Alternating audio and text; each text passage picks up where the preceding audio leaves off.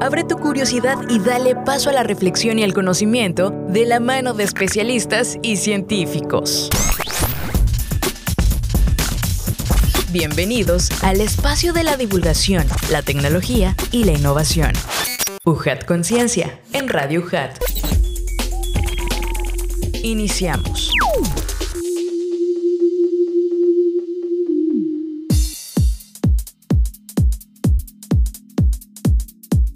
Amigos, ¿cómo están? Bienvenidos sean una vez más a este espacio de ciencia que nos encanta compartir con todos ustedes. Estamos iniciando en UJAT Conciencia, ese programa que se realiza por parte de la Universidad Juárez Autónoma de Tabasco y que se transmite por las plataformas digitales de ciencia y tecnología UJAT y también en Radio UJAT 107.3 FM Voz Universitaria. Sean parte de nuestra comunidad en redes sociales, búsquenos en Facebook, Twitter, Instagram y YouTube como Ciencia y Tecnología UJAT. Y les recuerdo que estamos transmitiendo y haciendo este programa desde Avenida 27 de Febrero 626, Centro Delegación 2, Código Postal 86077, Villahermosa, Tabasco, México. Y también la ubicación de Radio Hat es Avenida Universidad Sin Número, Zona de la Cultura, Colonia Magisterial, Villahermosa, Centro Tabasco, Código Postal 86040 XHUHAT, nuestras siglas. Y como bien saben, UJAT Conciencia es una producción original de la UJAT que se realiza por parte de la Secretaría de Investigación, Postgrado y Vinculación y la Dirección de Difusión y Divulgación Científica y Tecnológica. Y antes de continuar y presentarles a nuestros invitados de lujo de esta ocasión, eh, pues fíjense que estamos muy contentos de que recibamos el apoyo de la División Académica de Educación y Artes y también de la Dirección de Comunicación y Relaciones Públicas por brindarnos su apoyo en la realización y transmisión de ese programa. Y ahora sí vamos a escuchar la siguiente información, pero ahorita regresamos porque tenemos un invitadazo de lujo que nos dará muchísima información.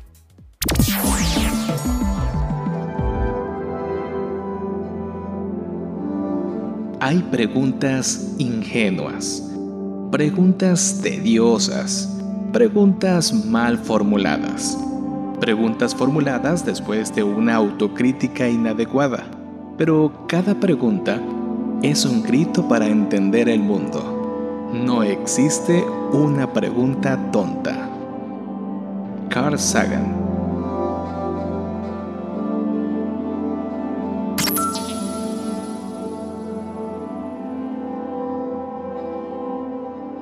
Ahora sí amigos, muchísimas gracias por continuar con nosotros. Soy Adrián de Dios, por cierto, y seguimos hablando aquí con ustedes a través de UJAT Conciencia para conocer más sobre la ciencia que se realiza en la UJAT.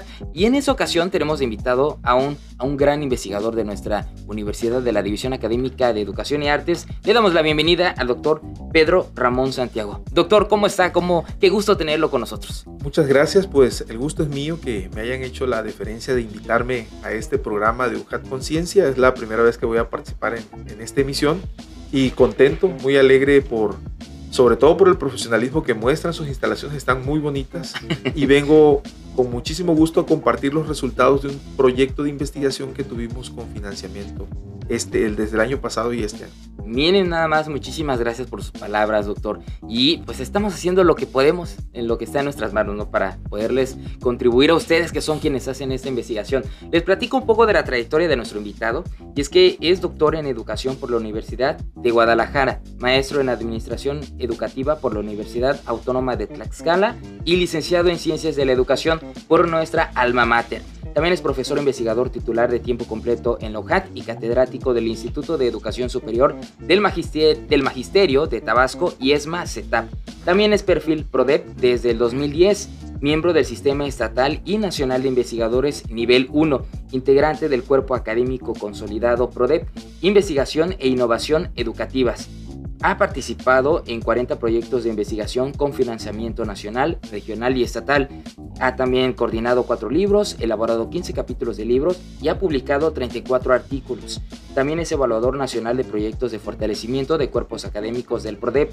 También es miembro de algunas redes de investigación como la Red Durango de Investigadores Educativos AC, REDIE, de la Red Mexicana de Investigadores de la Investigación Educativa, Red Americana, Académica, perdón, sobre en el estado de Tabasco y de la Asociación Mexicana de Ciencias para el Desarrollo Regional. Así que pues es un gustazo, doctor, que nos pueda acompañar. Les recuerdo el nombre de nuestro invitado, el doctor Pedro Ramón Santiago, profesor investigador de la DAEA UJAT. Y vamos a platicar sobre un tema de más importante y hay que prestarle mucha atención, que es deserción escolar en tiempos de pandemia por COVID-19 de su proyecto, implicaciones de la deserción temporal de estudiantes universitarios de la Universidad Juárez Autónoma de Tabasco en tiempos de la pandemia por COVID-19.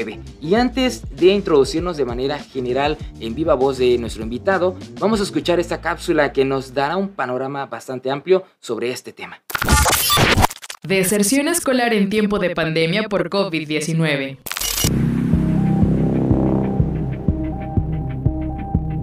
El panorama en el que vivimos actualmente ocasionado por la pandemia del COVID-19, es necesario reflexionar sobre los diferentes escenarios sociales que se vieron sumamente afectados. El cierre de negocios, el cambio en nuestro estilo de vida, entre otros ámbitos, teniendo implicaciones en sectores como la economía, el turismo y la educación. La comunidad académica de todo el mundo se vio en la necesidad de cambiar drásticamente la modalidad de enseñanza presencial a enseñanza virtual, dando pie a que los jóvenes consideraran el abandono escolar temporal o definitivo como una opción durante el confinamiento. En este sentido, el objetivo de este proyecto de investigación fue determinar las causas personales y académicas que incidieron en la baja temporal de los estudiantes de la Universidad Juárez Autónoma de Tabasco durante la pandemia por COVID-19. Así, en esta investigación se encontraron factores que previo al confinamiento no se habían considerado, como el trabajo en línea y los problemas de salud derivados de la pandemia. Entre los principales problemas que enfrentaron los alumnos fue la brecha digital, el poco acceso a las tecnologías y la poca habilitación en el manejo de la plataforma institucional, lo que impidió continuar con sus estudios universitarios. Amigos, muchísimas gracias por continuar con nosotros. Estamos muy contentos de que sigan aquí en Radio UJAT y también en nuestras plataformas digitales de ciencia y tecnología UJAT. Esto es UJAT Conciencia. Y seguimos platicando con nuestro invitado de lujo, el doctor Pedro Ramón, quien es profesor investigador de la DAEA UJAT, sobre un tema que nos va a comentar, que es eh, que está finalizando en estos momentos básicamente, deserción escolar en tiempo de pandemias por COVID-19. Un término muy fuerte, doctor, muy interesante también y al cual hay que prestarle mayor eh, énfasis en todos los ámbitos, ¿no? Nuevamente bienvenido y platíquenos pues de dónde inicia el origen de este proyecto. Bueno, pues el origen eh, es muy, es muy, este, muy visible. Entramos en pandemia en marzo del 2020, 23 de marzo, y, este, y, y empieza, y se cambia la modalidad en la UJAT de las clases presenciales a la virtualidad o a las clases en línea. Entonces, en ese lapso de marzo a, julio, el área de la Dirección de Servicios Escolares empezó a registrar un alto índice de, de alumnos que estaban dándose de baja temporal. Pues, eh, llegamos a contabilizar en todas las divisiones 466 alumnos en un solo semestre. Hecho inédito, obvio, siempre hay deserciones, siempre hay bajas temporales o definitivas, pero en esta ocasión el índice fue demasiado alto. Y eso fue lo que nos llamó a nosotros la atención y nos preocupó sobre todo qué estaba pasando, por qué tantos alumnos se estaban dando de baja. Y curiosamente, eh, como ya mencionabas, yo soy de la División de Educación y Artes y allí fue la división donde el índice de deserción fue más alto, seguida por la División de Económico-Administrativos, de Ciencias de la Salud y de Ingeniería y Arquitectura. Fueron las cuatro divisiones que mostraron este, el mayor índice de deserciones temporales o bajas temporales, pero en especial la DAEA. Y de ahí que la, el equipo con el que trabajo decidiéramos elaborar un proyecto para investigar cuáles eran las causas de fondo que estaban causando este, esta tremenda cantidad de estudiantes que se estaban dando de baja de la universidad. Decía usted, doctor, que este proyecto, perdón, este concepto de, deserción o baja temporal, pues es un fenómeno en el cual todos nos hemos ido, eh, sido parte, ¿no? En algún momento. ¿Cómo era el panorama a nivel global en general también y sobre todo ya iniciando la pandemia?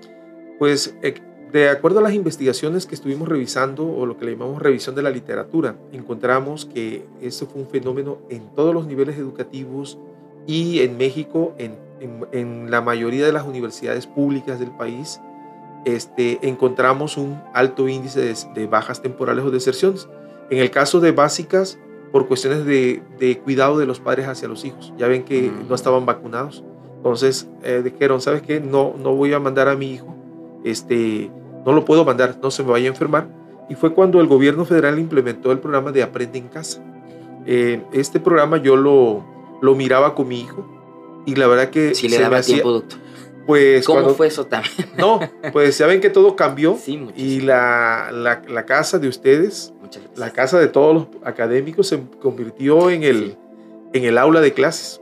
Y pues los hijos o los muchachos a un lado igual. Aula y guardería, ¿no? Ándale, guardería, primaria, secundaria. Y pues sí, yo quería y conocer el programa. La verdad que el programa es muy bueno. En básicas yo lo veía muy bien. Lamentablemente, este, muchos eh, directivos o directores de escuelas básicas, sobre todo de municipios, decidieron no darle continuidad al programa y, lo que implementaron fueron cuadernillos para los niños. El maestro llegaba el lunes, entregó el cuadernillo y el viernes iba a recoger el cuadernillo. Eh, no sé la efectividad de esa estrategia, ¿verdad? No, no la estamos haciendo algunas investigaciones parecidas o tratando de indagar por eso, pero es otro es otro boleto, otra entrevista. ah, ya, ya ándele, ándele. Entonces, en media superior eh, sí tenían en secundarias a través del WhatsApp comunicación, en las preparatorias igual. En algunas sesiones sí se conectaban los alumnos a través de Classroom en media superior.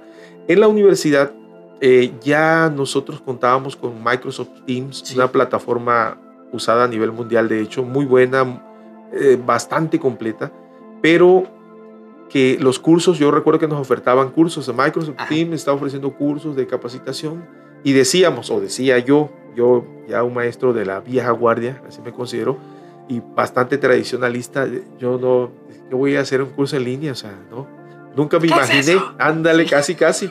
Nunca me imaginé sí. dar clases en línea, recibir cursos, diplomados, estar en congresos internacionales o nacionales en línea. no, casa, en mi casa, en vez de estar allá en el evento con toda la gente. No, pero bueno, las condiciones así, así este, lo, lo dictaron y pues había que, que acatarse.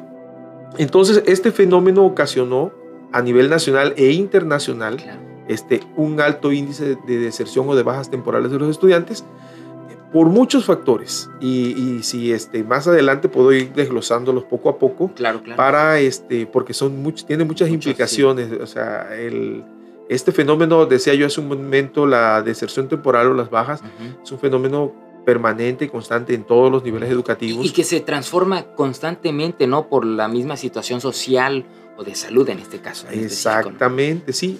Con respecto a lo que mencionas hubieron dos factores que no estaban antes del 2020 como factores de deserción, o de bajas, que son los problemas de salud, ya sea de los mismos alumnos, de los familiares y también eh, la cuestión del proceso educativo. El, el, cambio a la modalidad en línea ocasionó un trastorno terrible. Yo un trastorno, así, tal cual. Tal cual. ¿Por qué? El estudiante que viene de municipios, que viene de comunidades de esos municipios, pues no tiene preocupación si en su casa, o no había la preocupación si en su casa había internet, o si en la comunidad, la comunidad donde, de la cual viene había internet, entonces no había esa preocupación, porque llegaban a aquella villa hermosa, rentaban y contrataban entre varios el servicio de internet y tenían en sus departamentos, en sus, donde estaban viviendo las viviendas, este, esta, el acceso o se venían a la universidad y aquí se conectaban a internet y hacían sus tareas en las computadoras que están en las, en las diferentes divisiones, en los, en los, centros de cómputos que tenemos en las divisiones. Entonces hacían sus tareas, imprimían, pagaban sus, fotos, sus impresiones o sus fotocopias y ya no había ninguna preocupación. El detalle está, al momento que se cambia de presencial en línea, regresarse a su casa donde hay problemas de internet o no hay servicio de internet y además problemas con el, el servicio de energía eléctrica apagones constantes, apagones eh, mm, seguidos, comunidades que los transformadores se tronaran, se tronaban y semanas sin internet. Entonces eso orilló a muchos estudiantes, sabes que no pueden. Ve a un ciber, pues como con la pandemia todo estaba cerrado, no había ciber, entonces no había opción para el estudiante. Realmente, de acuerdo a la experiencia, porque ya te voy a platicar más adelante igual, este proyecto lo dividimos en dos etapas. Una parte cuantitativa, donde aplicamos un instrumento cerrado, y una parte cualitativa donde hicimos entrevistas. Por eso te puedo platicar las experiencias porque entrevistamos a 40 jóvenes universitarios en sus casas o en sus centros de trabajo. Nos desplazamos el equipo de ah. trabajo a los municipios. ¿A, a, todos, a, todos, excepto el único municipio donde no, no aplicamos entrevista fue Macuspana porque les marcábamos, les marcábamos y eh, creo que obviamente hay una parte donde yo te quiero platicar sobre las dificultades y ahí haría yo más énfasis. Sí, este, les marcábamos a los estudiantes, gracias. Y, este, y decían, no, pues sí, sí, claro que me interesa participar. Y este, pero ya a la hora de ir a los municipios ya no aparecían o no llegaban en los parques. Siempre citábamos en los parques o en las escuelas y en los, los municipios donde hay campus como Tenosique, Cunduacán, pues ahí en las divisiones para... Porque igual el temor de los estudiantes, el temor de los papás de los estudiantes, decir, alguien me está marcando que dice que es de la universidad, no me vayan a secuestrar. O sea, es, un, es complejo, el complejo. el trabajo de campo y más en esta situación en la que estábamos. Entonces, pero encontramos estudiantes de todos los municipios, de todos, de los de 16, excepto de Sello Macuspana. Un chico lo contacté y me dijo, bueno, ya no vivo en Macuspana, ahora vivo en Comalcalco, quedé de verlo ya, pero ya le perdí, le perdí el, el, el, el, hilo o, la comunicación, perdí con él. Pero, este, pero ahí fuera, este, de la gente que participó, hay experiencias de todo tipo, bastante tristes en realidad. el, alumno para darse de baja lo piensa muchísimo. Lo piensa y busca opciones y habla con los papás y habla con los amigos, habla con la novia, el novio, este, con los tíos, con los parientes, hasta que llega un momento en que, ¿sabes qué? Ya no puedo. Y se dan de baja. Son momentos difíciles Toda esta historia, todas estas historias las estamos platicando en ponencias, en capítulos de libros, en libros que están ahorita todas en proceso. Sí, sí, sí. Es parte, ¿no? De este mismo avance, ¿no? Porque como bien dice usted, doctor, hay que verlo desde, diferentes perspectivas. Claro. En este caso, pues somos una universidad pública y eso también nos refleja más esta realidad en la que se encuentran muchos de los estudiantes. Sí, definitivamente. El hecho de, estar en una institución pública eh, nos indica a nosotros que un porcentaje significativo de nuestros estudiantes son alumnos con recursos limitados económicos. Entonces, este, incluso su servidor, hijo de obrero, pues pude entrar a la universidad con pocos recursos y pudimos terminar una carrera que la UJAT me dio.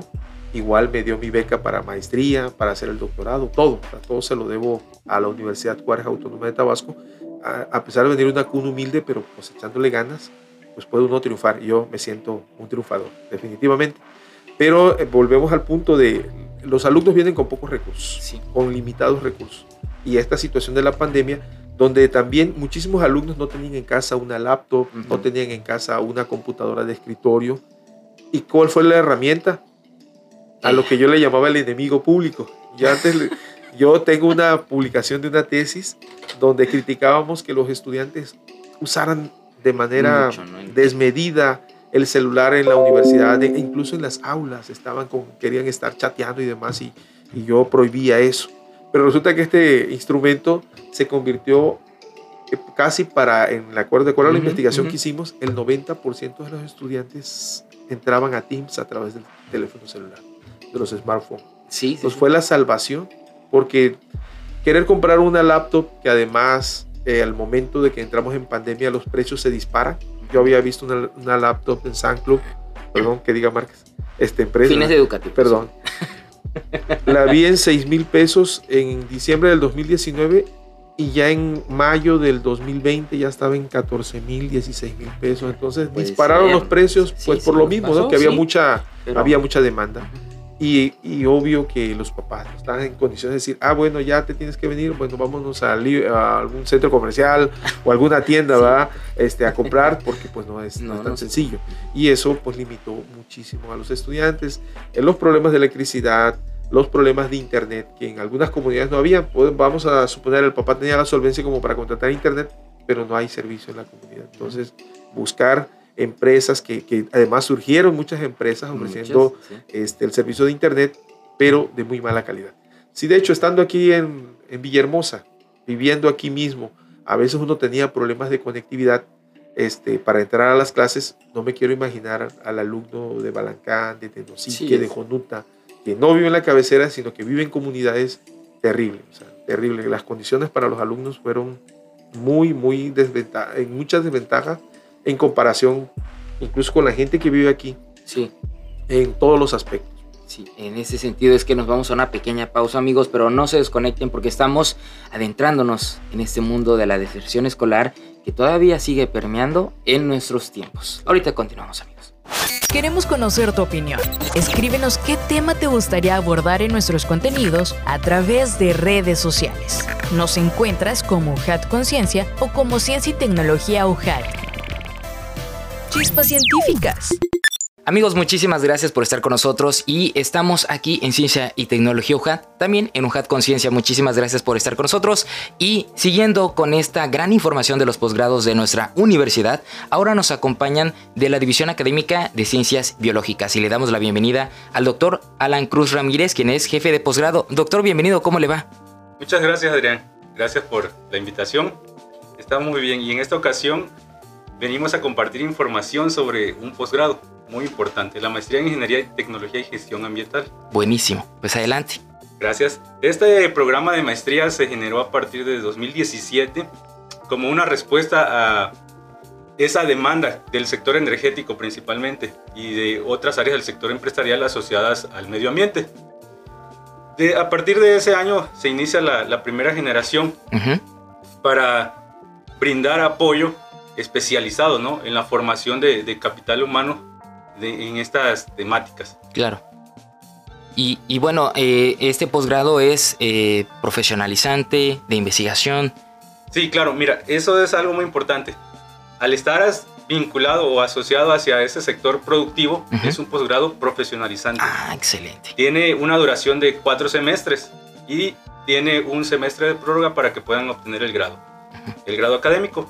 Se tiene modalidades de titulación la principal es la tesis. ¿Por qué? Porque estamos insertos o reconocidos por el Sistema Nacional de Posgrados del CONACYT, lo cual eh, invita a nuestros estudiantes inscritos a que puedan ser acreedores de una beca de manutención. Ah, eso excelente. Por lo tanto, tienen que ser estudiantes de tiempo completo, ¿no? Y su desarrollo tecnológico tiene que ser a través de una, reportado a través de una tesis. Ah, eso es también interesante, ya que pues también requieren algunos conocimientos previos, ¿no, doctor? ¿cuáles son aquellos perfiles de ingreso para que los que estén interesados pues puedan participar? Sí, mira, deben estar afines a las ciencias ambientales. Sin embargo, deben tener muchos conocimientos teóricos y prácticos en el área de matemáticas, química, ingeniería ambiental principalmente. Y sobre todo tener este, herramientas o de estas habilidades que, le llamamos ahora, ¿no? Sobre programación o lenguajes este, matemáticos para poder afrontar las asignaturas y las temáticas que se trabajan en el mapa curricular de esta maestría. ¿Qué, ¿Cuál es el mapa curricular de esta maestría? Mira, está compuesto por tres áreas. Este, la de formación básica, la de formación avanzada y un seguimiento de investigación, esto para el desarrollo de su tesis. Sin embargo, también tiene cuatro líneas de especialización. Los estudiantes ya a partir del segundo semestre elegirán dos de esos campos de especialización que en forma breve te platico están dirigidos a la remediación de suelos, la contaminación atmosférica, eh, la gestión de residuos y el tratamiento de aguas. O sea, todos los problemas ambientales que tenemos arrastrando, ¿no? De tiempo. Así es. Este, esta es uno de los objetivos principales, ¿no? Que esta, esta formación de capital humano sean especializados en estas problemáticas de la región y también, ¿por qué no decir lo que está impactando actualmente a nivel global? Y también tiene mucha importancia y relevancia en el campo fértil de laboral que se tiene actualmente, al menos en Tabasco, ¿no? En la parte de la, pues este crecimiento industrial que tenemos. Y bueno, entonces recuérdenos cuál es eh, la forma de poder comunicarse con ustedes para que los interesados se puedan eh, entablar contacto. Claro que sí, mira, nuestro contacto principal ahora con esto de, los medios de, de, comunicación ha sido el correo electrónico. Nos pueden contactar a través de posgrado.dacviol.mx y también a través del teléfono de la universidad a la extensión 6407. Ahí directamente nosotros los atendemos en jefatura de posgrado en un horario de 8 a 3 de la tarde. Y bueno, esto solo fue una parte de este posgrado. Doctor, muchísimas gracias por estar con nosotros y pues ahorita continuamos con más información. Científicas.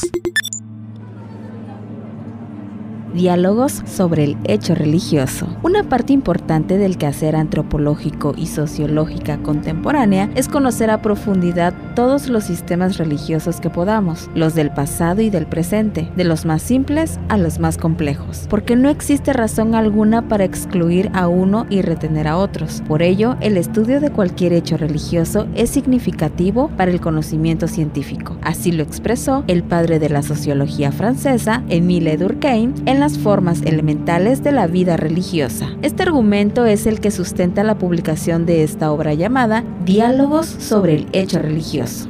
En ellas se asumen novedosas posturas antropológicas y sociológicas que analizan objetivamente diversos fenómenos religiosos. El libro contiene los trabajos de investigadores de la Universidad Juárez Autónoma de Tabasco, del Centro de Investigaciones y Estudios Superiores en Antropología Social de la Universidad Autónoma Metropolitana, de la Universidad Nacional Autónoma de México, de la Universidad La Salle, de la Benemérita Universidad Autónoma de Puebla. El coordinador de esta publicación es Ángel Alejandro Gutiérrez Portillo, Universidad Juárez Autónoma de Tabasco, profesor investigador de la División Académica de Ciencias Sociales y Humanidades de nuestra alma mater. Cuenta con el postdoctorado en Ciencias Antropológicas en la Universidad Autónoma Metropolitana, estudioso de las identidades sociales del fenómeno médico y religioso, miembro del Sistema Nacional de Investigadores del CONACYT. Si quieres leer este y otros libros más de diferentes áreas del conocimiento, te invitamos a visitar nuestro catálogo de publicaciones científicas disponibles sin ningún costo en la página www.pcientíficas.ujat.mx y también disponible sin costo a través de la Red Iberoamericana de Innovación y Conocimiento Científico, REDIP.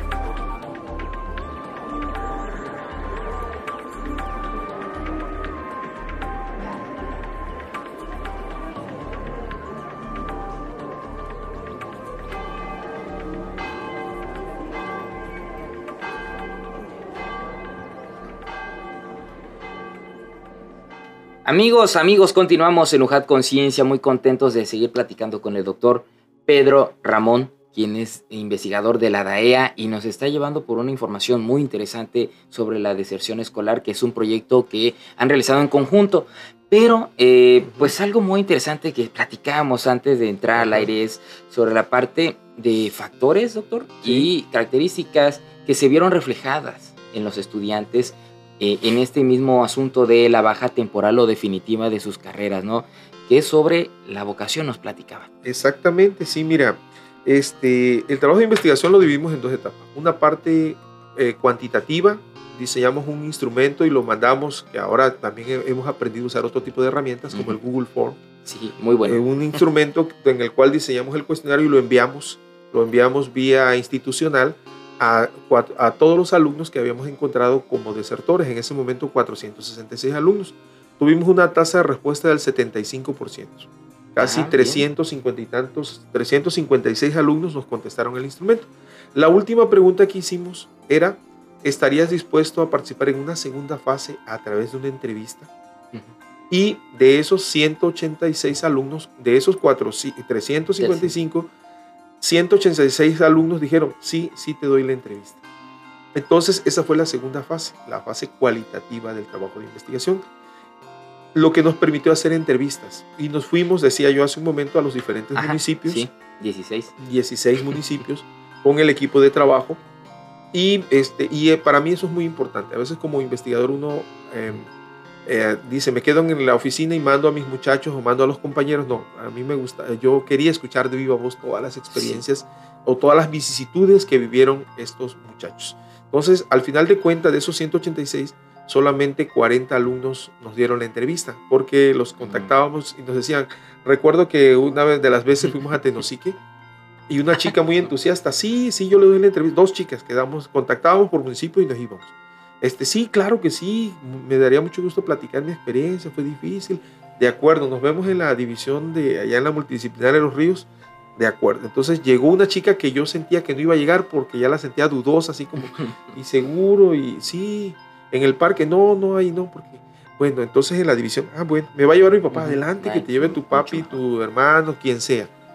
Entonces la chica que pensé que no iba a llegar, llegó y la que yo sentí muy entusiasmada no llegó y entonces le empecé a mandar mensajes por WhatsApp, le marqué, le escribimos correo y ya no nos contestó, se nos desapareció. Imagínense, lo bueno es que sí contactamos a una, pero ¿qué pasaba? Trasladarnos a municipio y que no llegaran los entrevistados y nos pasó muchas veces, muchísimas veces nos dejaron en Jal, bueno, no vamos a decir los municipios para no herir sentimientos, pero, pero sí, este, sí hubieron en varios municipios donde llegábamos, quedábamos horas, dos horas, tres horas. No, mm. pues yo creo que ya no, ya no contestaban, pues nos rezamos. Pero bueno, es parte del, del proceso de investigación. Ahora sí que a todos nos pasa. Pues, Así es. Bueno, y entonces en las entrevistas encontramos muchísimas cosas interesantes. Y quisiera hacer énfasis en, en la cuestión de la vocación, de la vocación de los estudiantes.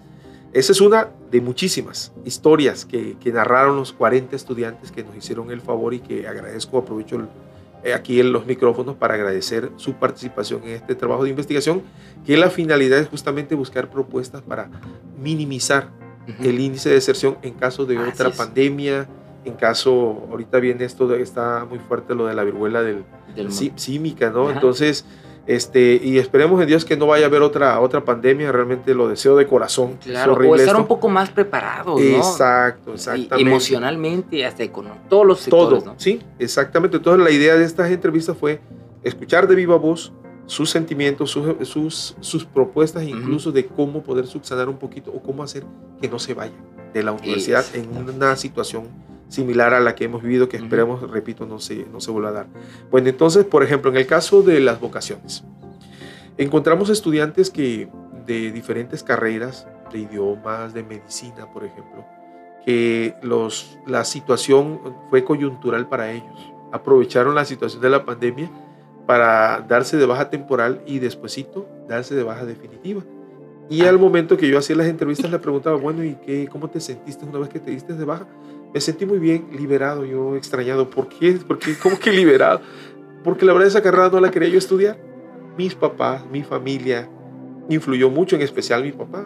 Yo soy médico, tú tienes que ser médico, pero yo quería otra carrera. Yo quería ser diseñador, por decir un ejemplo. Igual estudiantes de diferentes carreras. Entonces, eh, yo, ah, o yo, yo soy padre de familia igual. Eh, cuando un alumno me, perdón, cuando mi hijo algún día me diga, tengo uno de 12 años y uno de 9, este, me digan, oye, yo quiero ser artista, lo primero que voy a decir, ay, no, eso no, tú tienes que estudiar una ingeniería o otra cosa, no, pero la verdad es, es, difícil, es difícil aceptar eh, lo que un hijo quiere, pero a la larga creo que es lo mejor. Yo creo que no hay nada más feo que nos pueda pasar a una persona que estudie una carrera y ejerce un trabajo de algo que no le gustó desde frustrados debe de ser debe de ser terrible. Sí. Debe de ser terrible entonces yo invitaría a los papás a que sí escuchemos sí escuchemos a los hijos a ver qué es lo que desean estudiar aunque sea algo que digamos esto yo quiero ser este, actor de teatro no pues de qué vas a vivir no en México no tenemos tanta cultura de, del teatro no pero sí hay que escucharlos porque en el caso de, de medicina encontramos eh, de, de 10 alumnos de medicina, 4 que dijeron eh, la verdad, ya estando en la carrera, sentí que no era lo mío.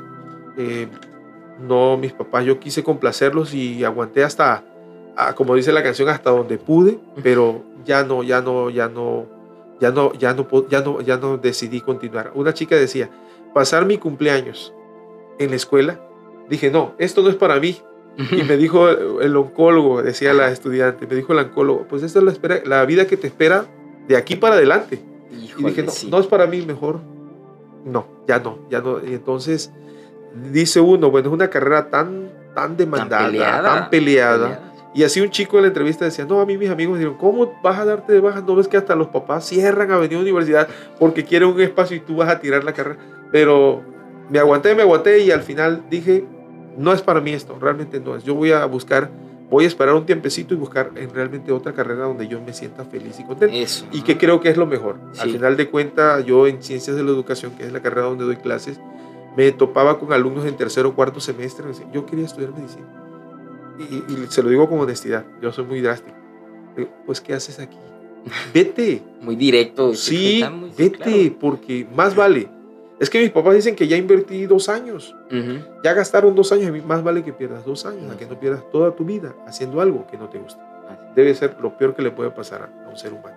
Sí. Y pues yo, eh, catedrático, universitario, muy feliz, eh, profesor investigador, muy feliz en todo lo que hago. Sí. Eh, Dios me bendijo ponerme en un campo donde me he desarrollado plenamente y me siento sumamente satisfecho porque siento que contribuye en la formación de los Así es. estudiantes universitarios. Y contribuir a eso, ¿no? Desde la misma experiencia positiva hay que ayudar a, que estos chicos sí tomen mejores decisiones. Los chavos que están ahí buscando hacia dónde dedicarse, porque también eso es algo importante, ¿no? ¿Cómo podríamos ir disminuyendo la deserción escolar? Bueno, esa es una muy buena pregunta. Esa pregunta la hicimos a los estudiantes y clasificamos las respuestas de los estudiantes en tres bloques. Si me permites, tantito. Con muchísimo gusto, adelante. Aquí tengo uno para, para no errarle. Excelente. Bueno, eh, los alumnos, fíjense, segunda pregunta es, ¿qué propondrías para que disminuyera el índice de bajas temporales o definitiva en una situación similar a la que hemos vivido? Esa fue una de las de preguntas de cierre y hubieron un sinnúmero de respuestas muy buenas, tanto en el instrumento cuantitativo, que también hicimos esa pregunta de Ujú. 300 y tantos alumnos que nos respondieron, y con las entrevistas. Entonces las clasificamos en tres, en tres bloques. Eh, este trabajo, cabe mencionar que lo hice con, lo realicé con la doctora Verónica García Martínez, con la doctora Silvia Aquino Saludos, doctoras. Ah, ya, exacto. Sí, Al- También me dieron clase. Ah, sí, miren, nada más. Al doctor Jesús Manuel Izquierdo Sandoval, a, a, a Patti Pairó, a, Pa- a Patricia Silva Pairó, Marta Patricia Silva Pairó y Verónica de la Cruz Villegas. Todos nosotros somos Ah, miembros del. Sistema Nacional de Investigadores Sí, claro. y pues nos hemos dedicado por muchos años a este trabajo. Doy los créditos porque este esquema Sí. realmente lo hizo la doctora Verónica García, lo sintetizó y yo digo, de modo que diga que yo lo hice. No, está ¿verdad? bien, sí. Con referencia a APA, ¿no? Eh, ándale, no, por supuesto, por supuesto que así debe ser, ¿no? Entonces este, se clasificaron en tres tipos. Una fue respecto a las necesidades de los alumnos. Ellos sugieren que haya más apoyo vocacional. Ya están en la carrera, de acuerdo. Eh, en la preparatoria se les, debe, se les debe de orientar y se les deben de aplicar test y demás, ¿no? La- los- ya tienen maestros en las preparatorias Ujú. públicas en todas, con este, orientadores educativos. Pero ellos señalaban que también ya estando en la universidad necesitan eh, que se les dé orientación por, para corroborar de una u otra Sí. forma si realmente es la carrera para la que están hechos. Esa fue una de las propuestas. Otra, eh, mayor acercamiento de la parte docente y administrativa.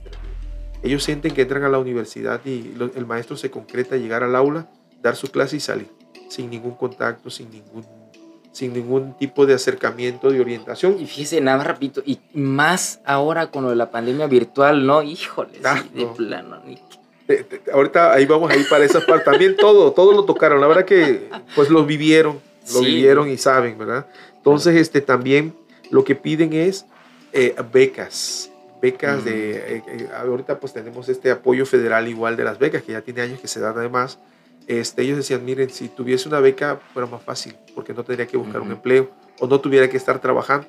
También el hecho de trabajar y estudiar eh, durante la pandemia colapsó, no. colapsó. ¿Por qué? Porque obviamente ya las condiciones eran totalmente diferentes. Tú ibas a la universidad, salías, te ibas al trabajo, pero en pandemia donde tenías que estar en, la- en las clases y a la vez en el trabajo desde tu casa, complicó mucho, mucho la, la situación para los estudiantes.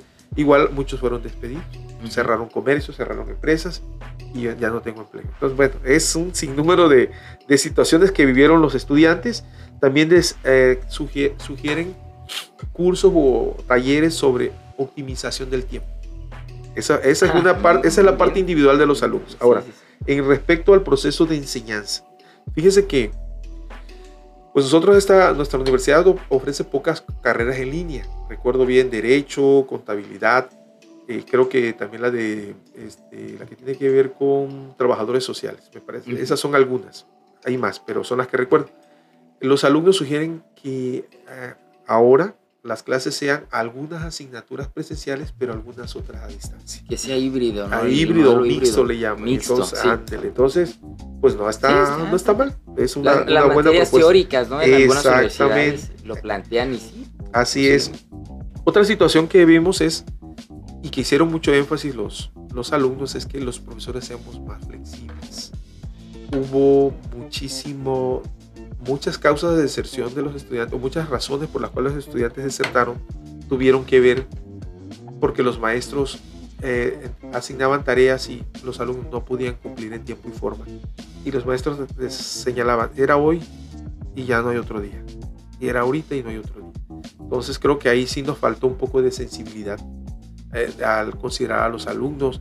Eh, además, eh, la situación de la, de la inundación que vivimos en octubre del 2020 fue otro factor que, que vino a acabar pues, con las posibilidades de los alumnos. Alumnos que, un alumno que vivía en Bosque de Saloya narraba, salí a dejar mis cosas porque ya se estaba metiendo el agua, dejé mi computadora sobre una mesa y cuando regresé la, la mesa ya flotaba y perdí mi computadora y perdí todo. Lo comenté con los profesores y me dijeron, no, pues no, no hay trabajo, no hay nada, no te podemos calificar. Entonces, y hubo muchas situaciones así que los alumnos hicieron mucho énfasis y que fue un factor que los llevó a desertar. Sentía que muchos maestros nada más se conectaban al internet, pero no daban las clases. Y sí, sí, puede ser, ¿verdad? No, hay mucho ahí que se tendría que ver hasta las grabaciones en dado caso. Ándele, pero igual te voy a decir una cosa, como cuando llega esto que igual nos afecta a nosotros, pues no estábamos capacitados. Entonces, use la plataforma Teams, pero hoy yo nunca la había usado, entonces, ¿qué hice? Usar Classroom, que ya más o menos lo medio mm. conocía, usar WhatsApp, usar Internet, el Facebook, entonces buscaba uno pues para no perder contacto con los alumnos, pero eso también llevaba a que uno como maestro al principio no sabía cómo compartir los archivos, por ejemplo, las presentaciones y daba uno vuelta y se desesperaba uno. También uno sufrió estrés, esa es una investigación que quiero hacer, cómo vieron los maestros, porque aquí está la parte de los alumnos, sí, definitivamente. Entonces... ¿Hubo deserción de los maestros? Sería muy interesante conocerlo. Sí, no deserción como tal, pero sí muchos maestros se jubilaron la ah, brecha generacional ahí pegó bastante. Ya muchos maestros que yo voy a cumplir 25 años de docente el próximo año, pero hay compañeros maestros de 30 años, de 40, de 50 años como maestros. Obvio que pues ya no está uno acostumbrado a la internet, a, dar clases en línea. Nunca lo habíamos hecho. Entonces darlo fue una situación que le producía mucho estrés a los profesores, el no poder compartir, el, el no poder activar incluso hasta el micrófono cuando no estaba, cualquier situación que se les presentaba. Entonces, no deserción como tal, pero sí muchísimas jubilaciones. Y en el caso de la DAEA, hubo muchos maestros que incluso pues tantas horas sentados ya con la vista muy cansada y estar de 6 de la mañana a 2 de la tarde en el monitor, dijeron, sabes que esto no, y con cinco grupos de 30 o 40 alumnos, sí, también eso, esa, esa va a ser otra, otra, investigación. Así es. Y bueno, este, ellos sugerían igual más capacitación de los maestros y más valores humanos, te decía. Y por último, te las leo ya. Con respecto a lo institucional, quieren una mejor oferta educativa o más opciones de, de educación, más opciones de carreras. También, también orientación a los alumnos. Y lo que decías hace un momento, ayuda psicológica. Eh, la situación que vivieron en los casos de los alumnos que perdieron familiares, que ah, perdieron lamentablemente papás, mamás, abuelos, parientes muy cercanos, pues están muy tocados, los alumnos están muy sensibles, vienen muy mal y ellos saben que necesitamos ayuda psicológica. Eh, en las comunidades o en los municipios o aquí mismo en la ciudad dicen, no, bueno, pagar un psicólogo, pues no, pero creo que la universidad tiene los, el área de psicopedagógica, los, sí, entonces, los, ¿cómo le llaman? Consultorios, psicopedagógicos. Creo que allí, y tenemos mucha gente formándose en el área de psicología, claro. como prácticas profesionales, creo que podrían implementarse talleres o pláticas, claro, previa capacitación de, de, los, de, los, de los futuros psicólogos, para ayudar, porque sí, los muchachos sienten que necesitan ayuda psicológica. Y a veces no lo saben cómo decirlo, ¿no? Y, o sea, e, esto hay que buscar la mejor eh, el mejor, eh, el mejor análisis y lo, lo mejor que podamos obtener de este tipo de experiencias hay que poderlo transmitir para que no nos agarre desprevenidos como, como nos agarró a todos, ¿no? Bastante complejo. Doctor, ya estamos llegando al final del programa. Ha sido una charla muy, muy enriquecedora y muy grata, sobre todo también y reflexiva. Eh, pues coméntenos un último mensaje que nos pueda decir y también, pues, qué sigue en este proyecto. Bueno, ahorita lo que, lo que estamos ya entregando son un libro que, estamos en, está en imprenta, un libro que habla precisamente sobre el objeto de investigación que es las bajas temporales en la UCAT, un capítulo del libro que me va a publicar la Universidad de Guadalajara. También sobre, sobre la situación que vivieron los estudiantes. Tenemos este, dos artículos, uno que nos va a publicar España, una, una revista española y una, la Universidad de Yucatán, la UADI, nos va a publicar otro. Estamos entregando dos tesis de licenciaturas con la misma temática. La verdad que este proyecto que agradecemos al Consejo de Ciencia y Tecnología del Estado de Tabasco, el apoyo financiero, estamos, vamos a entregar muy buenos productos y eh, sobre todo la experiencia que vivimos nos lleva pues a, creo que el factor de, la, de las bajas temporales o de deserción es multifactorial. Son muchas situaciones desde casa, eh, desde el ámbito social en el que viven, donde nosotros como profesores no podemos influir, pero sí desde la universidad, implementando algunas de estas estrategias que los alumnos comentan y argumentan bastante bien del apoyo que debemos brindar y sobre todo creo que en nuestras manos como académicos está tener un poco más de sensibilidad hacia los alumnos y consideración, porque las situaciones en las que vivieron ellos fueron muy precarias, muy difíciles en todos los ámbitos, económico, eh, familiar, de salud. Entonces creo que sí debemos ser un poco más sensibles y considerados hacia las situaciones en que han vivido los alumnos y, este, y tratar de apoyarlos. No dejarlos ir, sino al contrario, incentivarlos a que permanezcan dentro de la, de la institución, porque esa, las tasas de retención son importantes. Para la universidad es un indicador, pero nosotros tenemos que contribuir. No, este, no, no me puedo conectar. Ah, pues ya tienes tu falta, pues, estoy avisando, ¿verdad? Hay problemas y demás. Entonces creo que sí, un poco más de sensibilidad e invitaría a las autoridades universitarias a que eh, yo voy a compartir obviamente el libro para que vean las propuestas que los alumnos hacen y creo que se puede apoyar de una u otra manera para que no sea la universidad uno de los factores que lleve al alumno a desertar, que puedan haber otros factores, como decíamos, económicos, sociales o familiares, pero que la universidad sea como un colchón claro, que, los Exactamente, así es. Eso es, claro. eso es lo que, lo que quisiera, quería yo comentar como cierre. Muchísimas gracias, doctor. Y ahí está este gran mensaje que esperemos haga eco no solamente en las instituciones, en las autoridades, eh, también académicas, sino también a todos. Y algo como principio de seres humanos, la empatía, ¿no? Que de ahí radican muchos de los valores que podemos transmitir y compartir con los demás. Exactamente, la empatía es clave. Y los alumnos, los uchimanes, me da mucho gusto, fueron resilientes eh, y, supieron, y supieron afrontar porque la mayoría sigue ahí y pues vamos a cuidarlos para que continúen y terminen, pero bien formados, porque además, claro, sí. las clases en línea también, este, los procesos educativos, que ese sería otro tema, el proceso formativo como que mermó bastante, pero bueno, esa es otra historia. Híjole, ahí es un debate interesante. Doctor, muchísimas gracias. Bueno, auditorio, les recuerdo el nombre de nuestro invitado. De verdad, muchísimas gracias, doctor, por habernos acompañado y hacernos un espacio que les sirvió también nos decía, que eh, pues retomar esos datos, ¿no? Porque ya están por finalizar este proyecto.